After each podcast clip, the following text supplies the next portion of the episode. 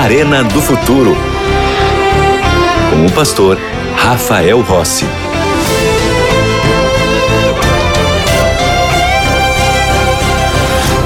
Já estamos de volta com o programa A Arena do Futuro e eu tenho um presente especial que a Novo Tempo está te oferecendo. Esse presente aqui vai chegar para você de graça na sua casa. É isso mesmo, porque nós temos aqui na Novo Tempo a melhor e maior escola bíblica do mundo.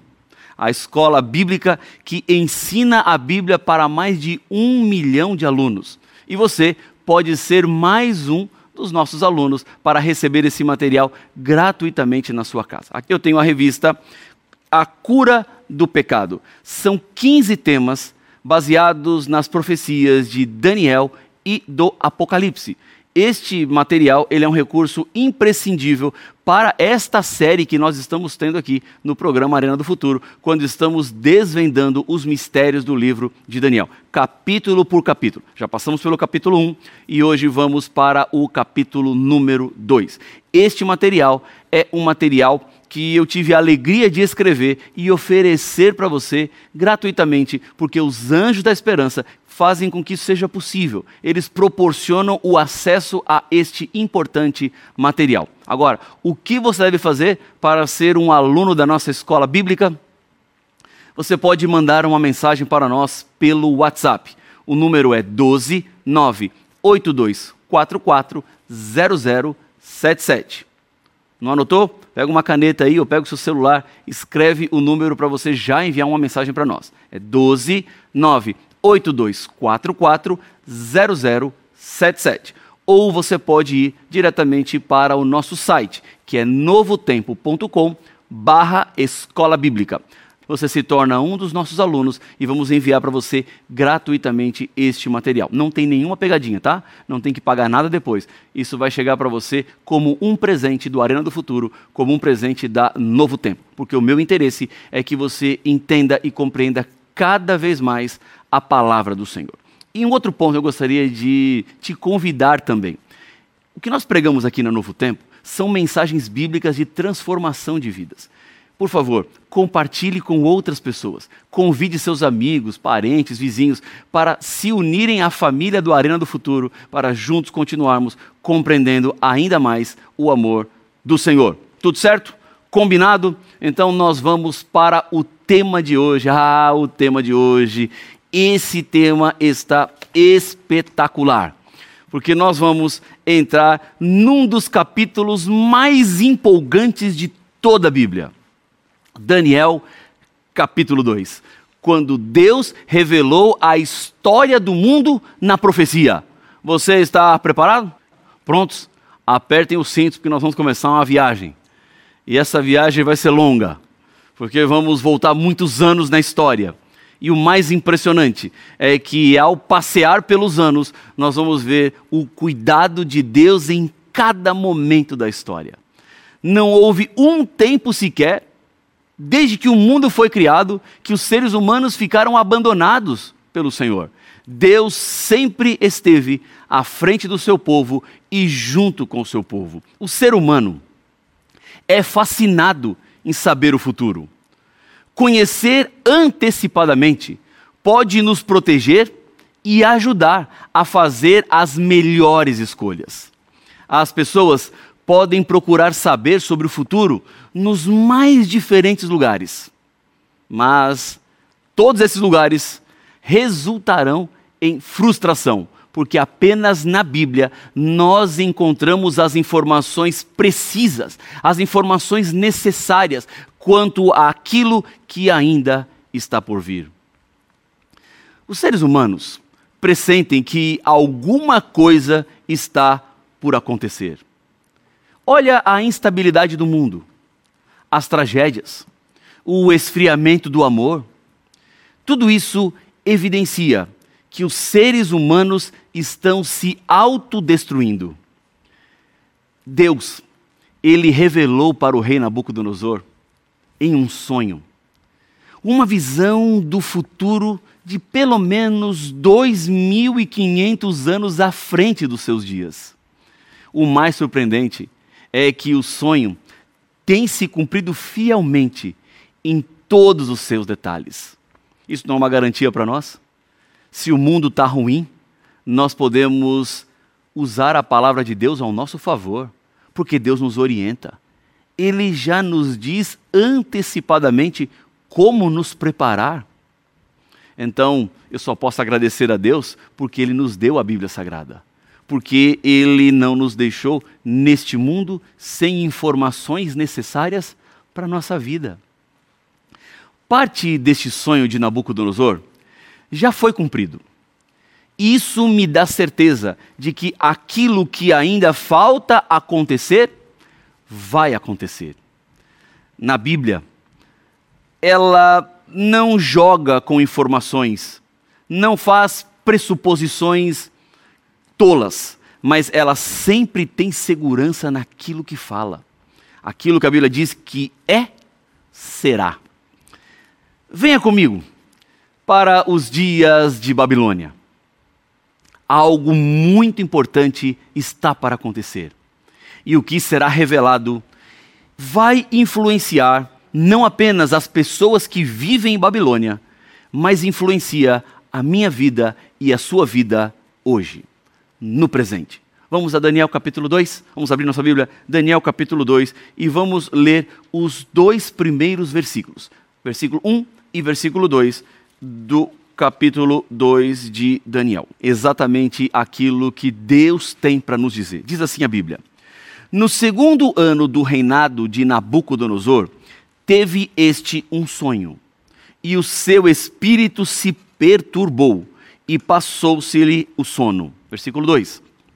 Então o rei mandou chamar os magos, os encantadores, os feiticeiros e os caldeus, para que declarassem ao rei quais lhe foram os sonhos. Eles vieram e se apresentaram diante do rei. Você já teve algum sonho que lhe preocupou? Há pessoas que tentam interpretar os sonhos como se houvesse uma simbologia por detrás dos elementos que compõem todo o conteúdo que foi sonhado. O rei Nabucodonosor, ele teve um desses sonhos que começou a incomodar. Deus havia dado uma importante revelação da história.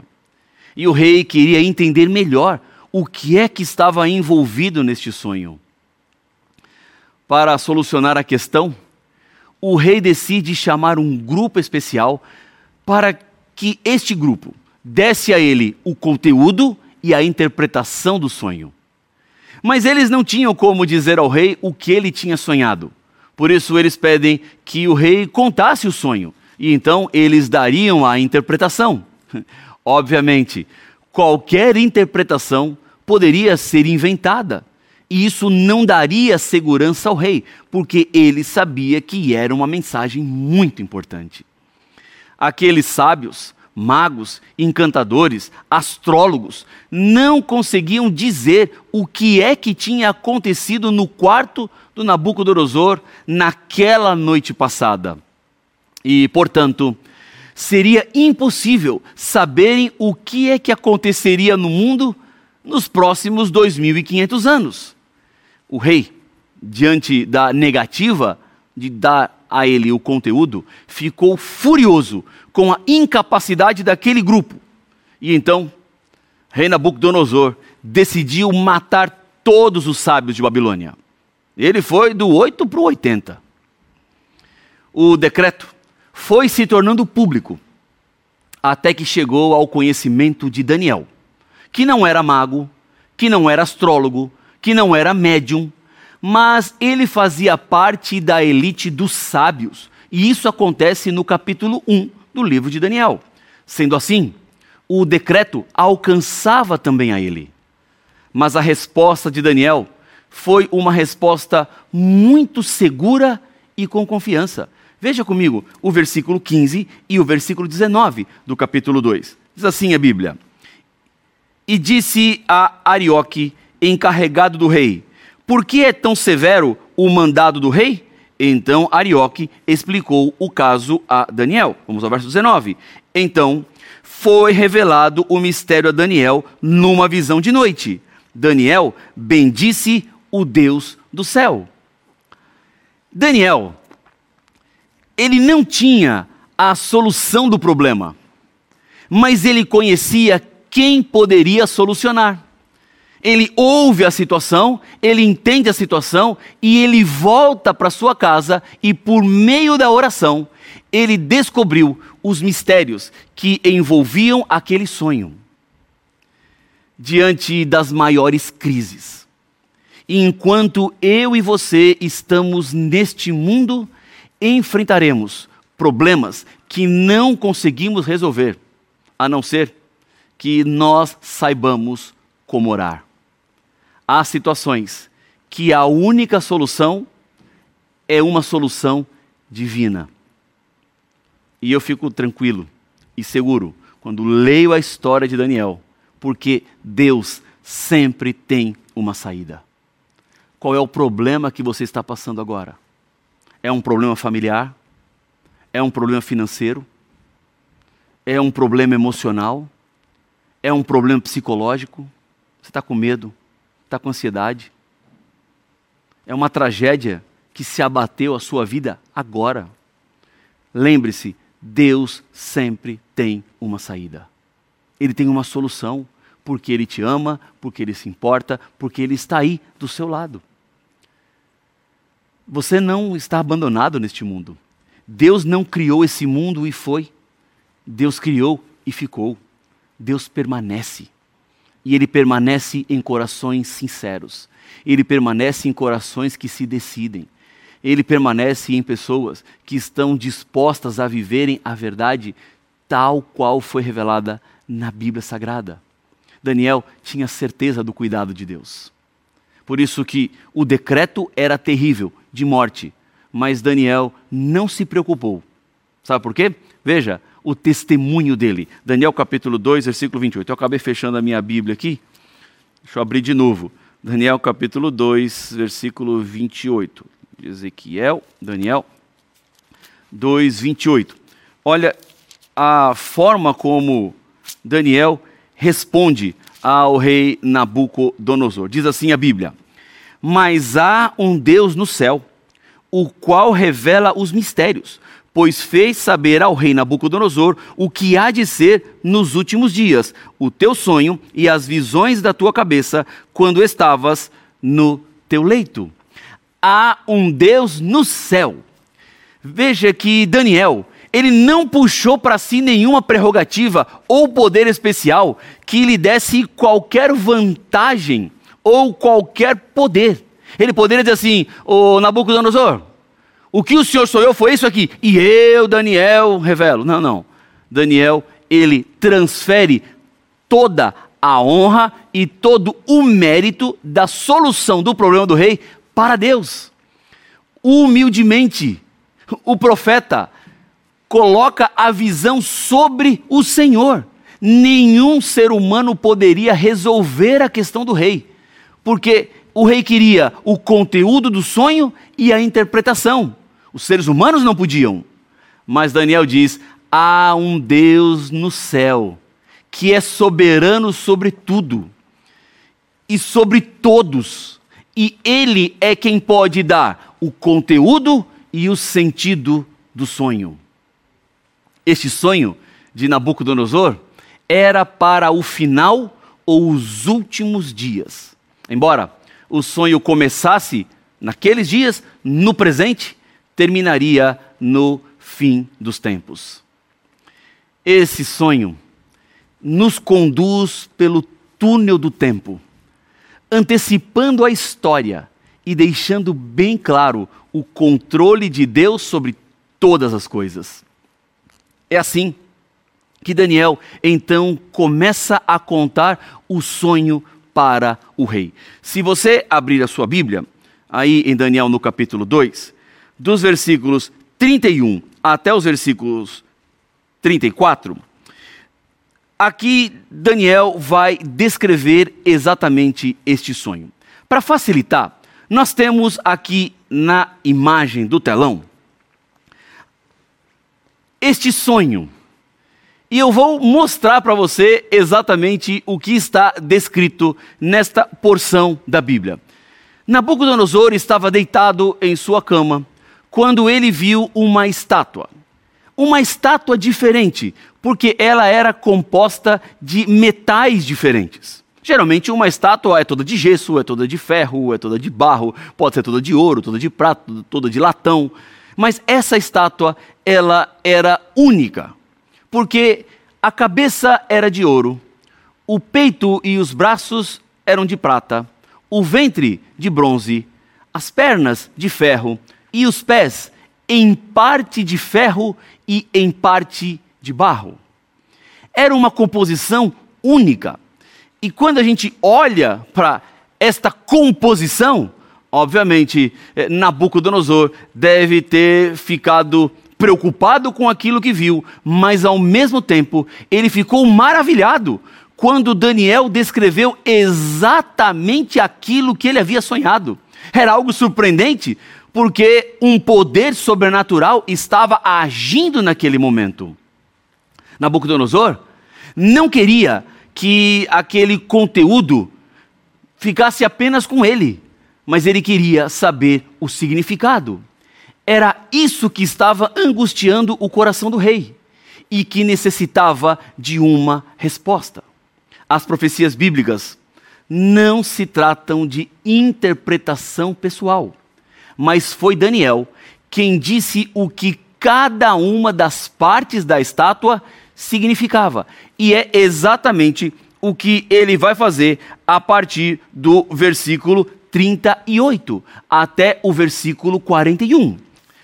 Nessa estátua, Daniel vai dizer a Nabucodonosor que esses elementos que compunham a estátua, eles representavam impérios diferentes. Nós temos o ouro, temos a prata, o bronze e o ferro. Cada um desses metais representam um império que se sucederia no mundo. Quando Daniel está explicando ao rei, ele começa com a cabeça de ouro, porque a cabeça de ouro representava o Império Babilônico. Logo depois veio a prata, que representaria um império que sucederia a Babilônia e que na história aconteceu com o Império Medo-Persa. O Império Medo-Persa também caiu, e deu espaço a um terceiro império representado pelo bronze, que era o Império Grego. Depois surgiu um quarto império, e este quarto império era o Império Romano, que está apontado na estátua pelo ferro.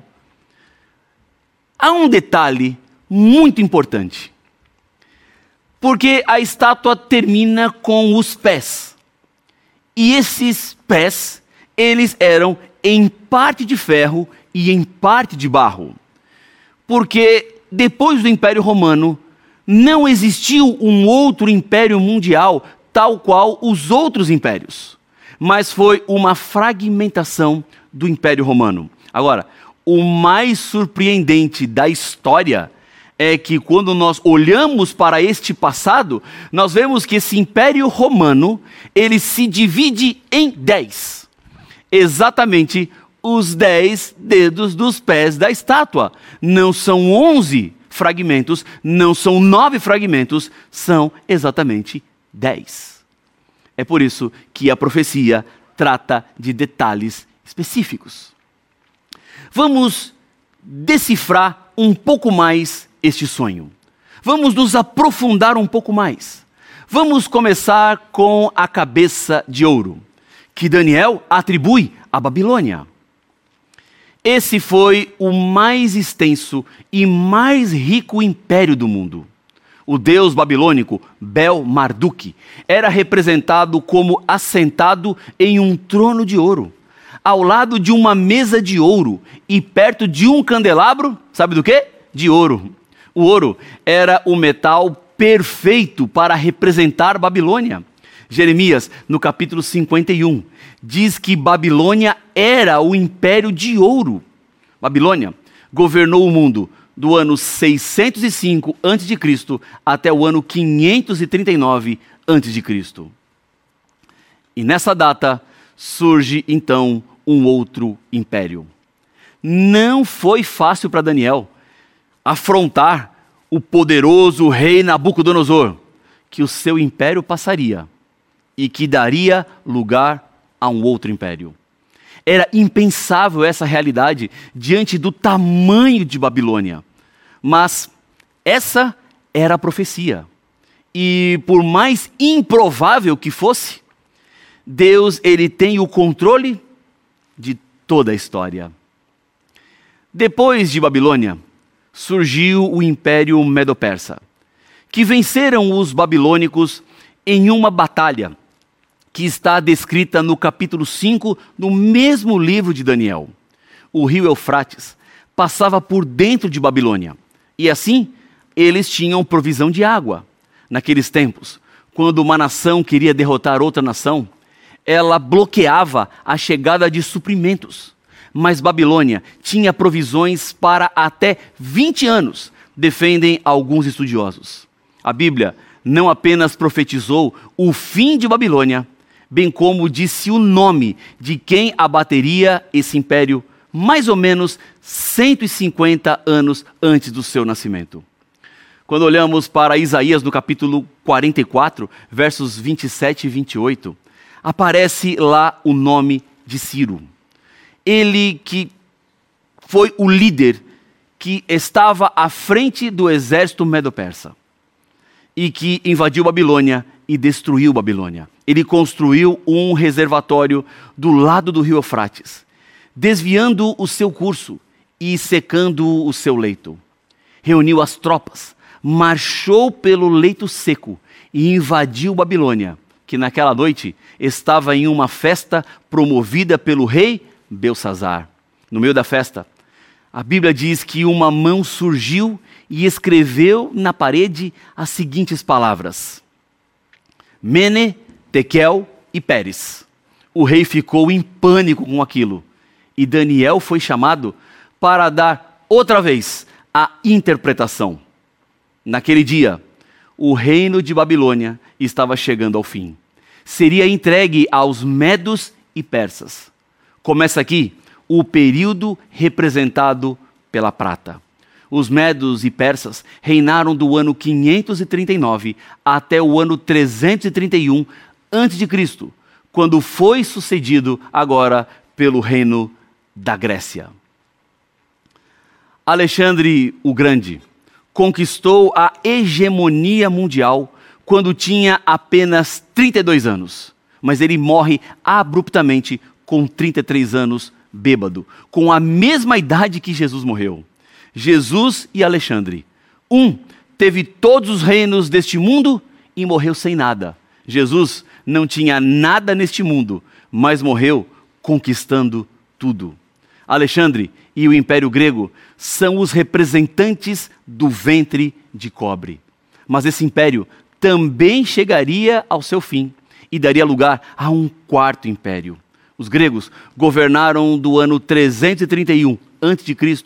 até o ano 168 também a.C., quando eles foram substituídos pelo Império Romano, que representava as pernas de ferro. Mas esse império também chegaria ao seu fim. Logo depois, aparece os pés da estátua, uma mistura de ferro e barro. Perceba que a partir deste ponto, a profecia bíblica afirma de que não haverá outro império mundial. Como o ferro e o barro não se misturam, o quarto império seria sucedido por um império dividido. O processo de divisão do Império Romano aconteceu entre 351 depois de Cristo e 476 depois de Cristo os dez dedos dos pés da estátua representam a fragmentação do Império Romano em dez reinos menores, por causa de invasões bárbaras realizadas por alamanos, ostrogodos, visigodos, anglo-saxões, lombardos, suevos, francos, burgundos, vândalos e érulos. Esses povos se estabeleceram no território da antiga Roma que se desintegrou política e moralmente, formando diferentes nações. Dentre essas nações, algumas eram fortes como ferro e outras fracas como barro. A história tem seguido a Bíblia como um mapa. Mas há um detalhe adicional a essas nações divididas que nós precisamos considerar, que está no versículo 43 do capítulo 2. Diz assim: Quanto ao que viste do ferro misturado com barro, misturar-se-ão mediante casamento, mas não se ligarão um ao outro, assim como o ferro não se mistura com o barro. Ferro e barro não se mistura na história, existiriam esforços tentando reunir novamente essas nações para formarem um único império unificado. A história registra fielmente as tentativas de reis e governantes para tentar casar seus filhos e filhas e tornar uma grande unidade familiar e dominar toda a Europa. Mas não acontecerá. A profecia diz que essa estátua seria derrubada por uma pedra, não cortada por mãos humanas. A pedra representa o estabelecimento do império final, do último império, o império que Jesus reinará. Este é o último império da história. Já estamos chegando nesse dia. E por isso precisamos entregar tudo o que temos e somos nas mãos dele, para que esse império seja real para mim e para você. Eu quero orar por sua vida, Pai. Ajuda-nos a nos prepararmos para o último império, para o reino de Cristo Jesus. Temos nossas lutas, nossas falhas, nossas dores, mas nós nos rendemos a Ti para que o Senhor tome cada um de nós em Teus braços e nos prepare para a vida eterna. É o que eu lhe peço em nome de Jesus. Amém.